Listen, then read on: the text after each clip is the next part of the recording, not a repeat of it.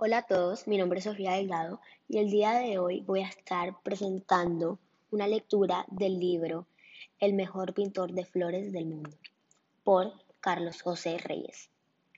Voy a estar leyendo el primer capítulo, La aventura del maestro.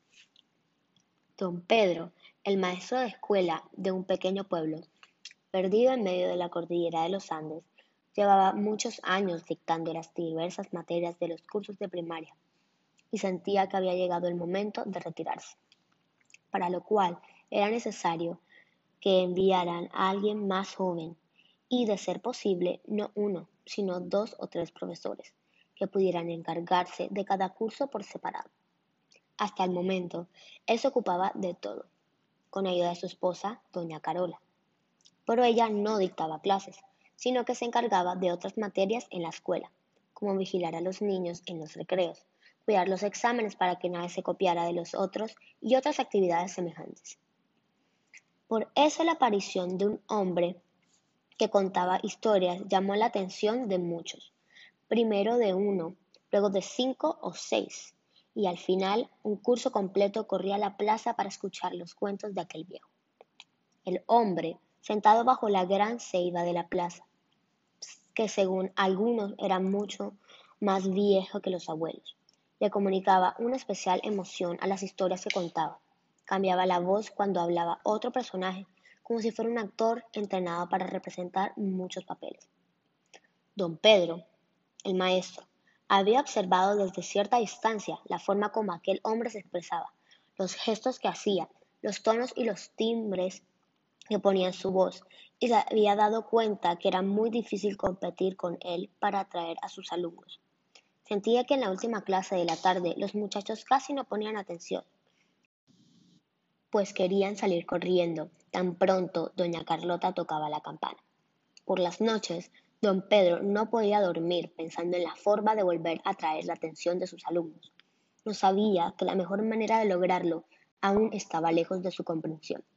Difícilmente podría conseguir un buen resultado por medio de regaños o castigos, pero por otra parte a él le resultaba muy difícil cambiar o encontrar otras formas de expresión que atrajeran la atención de los muchachos, pues era un hombre mayor y ya no estaba en edad de aprender cosas nuevas ni de cambiar de actitudes. Lo pensó una y otra vez, hasta que una voz en su interior empezó a decirle, ¿y por qué no puedes cambiar? ¿Acaso lo has intentado? Debes salir a tomar aire fresco para poder mirar las cosas de otra manera. Aquel día era sábado y los niños no tenían que asistir a clases. Por lo general, se levantaba tarde, casi al mediodía, sin afanes. Su mujer tampoco ponía en pie tan temprano como solía hacerlo durante la jornada de estudio, cuando iniciaba sus actividades con el primer canto del gallo.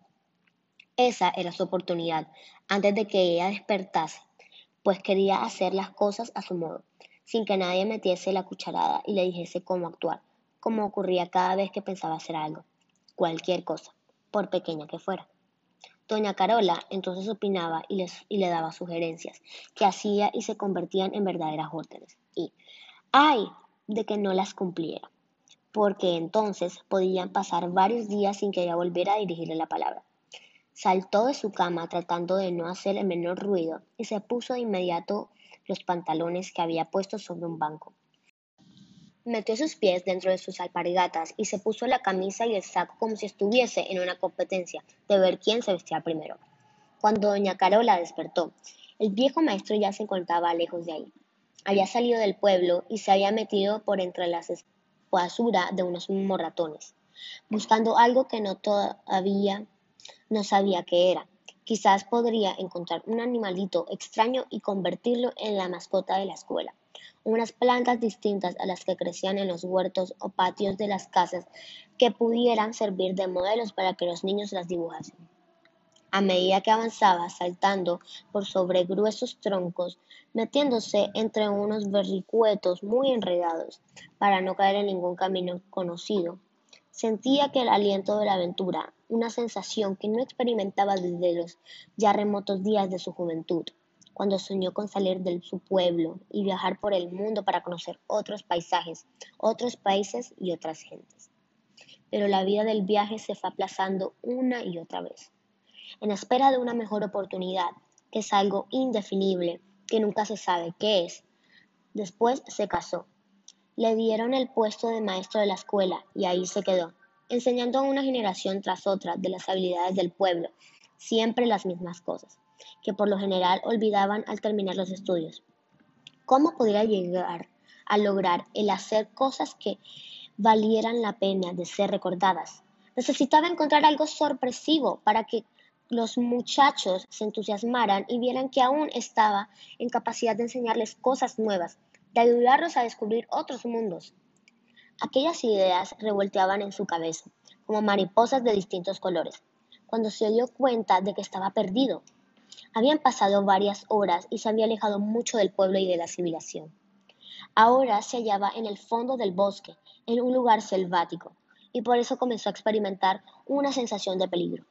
Recordó la forma como un, su rival, el hombre que contaba cuentos, hablaba de las aventuras de gentes del pasado, de personas que estaban lejos, tanto en el tiempo como en el espacio, pero al fin era él el mismo, quien estaba viviendo una aventura, ahí y ahora.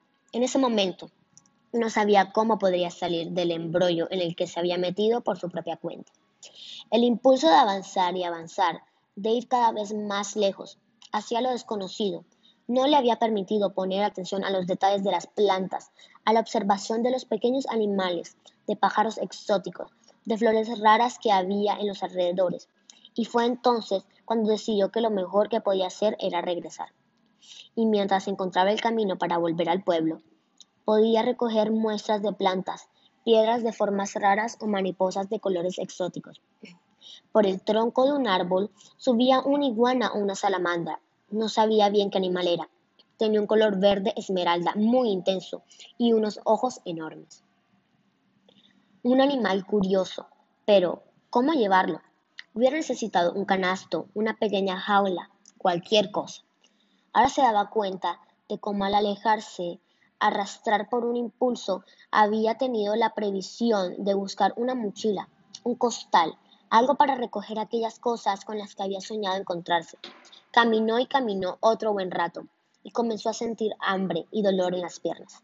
No tuvo más remedio que sentarse sobre una gruesa raíz que se agarraba al suelo, con torceduras caprichosas, mientras que meditaba sobre lo que debía hacer a partir de ese momento. Mientras el maestro se hallaba perdido en vericuetos de aquel bosque, sin hallar signos que le indicaran cómo volver al pueblo, Doña Carola estaba muy preocupada, pues desde las primeras horas de la mañana, al constar su desaparición, había preguntado por él a los vecinos, en las tiendas donde hacían las compras y en todos los lugares donde podía pensar que se encontraba su esposo. Desde luego, no eran muchos, y nadie supo darle razón de su paradero. Muy, muy angustiada, decidió llamar entonces a un grupo de alumnos, entre los cuales se encontraba Jacinto, un muchacho vivaz e inteligente, que siempre se destacaba como el más capaz y de más iniciativa entre sus compañeros. Los jóvenes se reunieron y después de caminar por uno y otro lado, recorriendo las distantes calles del pueblo, llegaron a la conclusión de que el maestro se había marchado. Quién sabe por qué y sin saber para dónde. Pero no podían volver a donde doña Carola con una respuesta tan pobre frente a los temores de ella. Tenían que hacer un esfuerzo y hallar la forma de encontrarlo. Don Pedro nunca había hecho algo así. ¿Se habrá vuelto loco? A las mentes de los pequeños vinieron todas clases de ideas. ¿Y si hubiera estado enfermo? Varios de ellos pensaron que los años de aquel hombre que tenía encima podían haber muerto de repente, pero ninguno se, atrevió a decirlo. Entonces acordaron dar vueltas por todas las calles y preguntar por todos los lados si alguien lo había visto. Crearon varios grupos de exploración y después de los primeros tateos se unieron más estudiantes y el número llegaba a 20. Haciendo un rápido ejercicio matemático, Jacinto dividió 20 por 4 y así concluyó que cada grupo tendría 5 niños. Así divididos podían cubrir los cuatro puntos cardinales, norte, sur, este y oeste. Jacinto marchó por el primer grupo hacia el norte y los otros tomaron su camino. Aquellos jóvenes que sentían que estaban viviendo una aventura emocionante al enterrarse sobre el misterio del paradero de su viejo maestro. Un hombre que había dejado de interesarles desde hace mucho tiempo, en especial desde que llegó al pueblo el contador de historias, que ahora los observaba desde su banco en la plaza. Correr de un lado a otro como buscarlos algo que se les había perdido.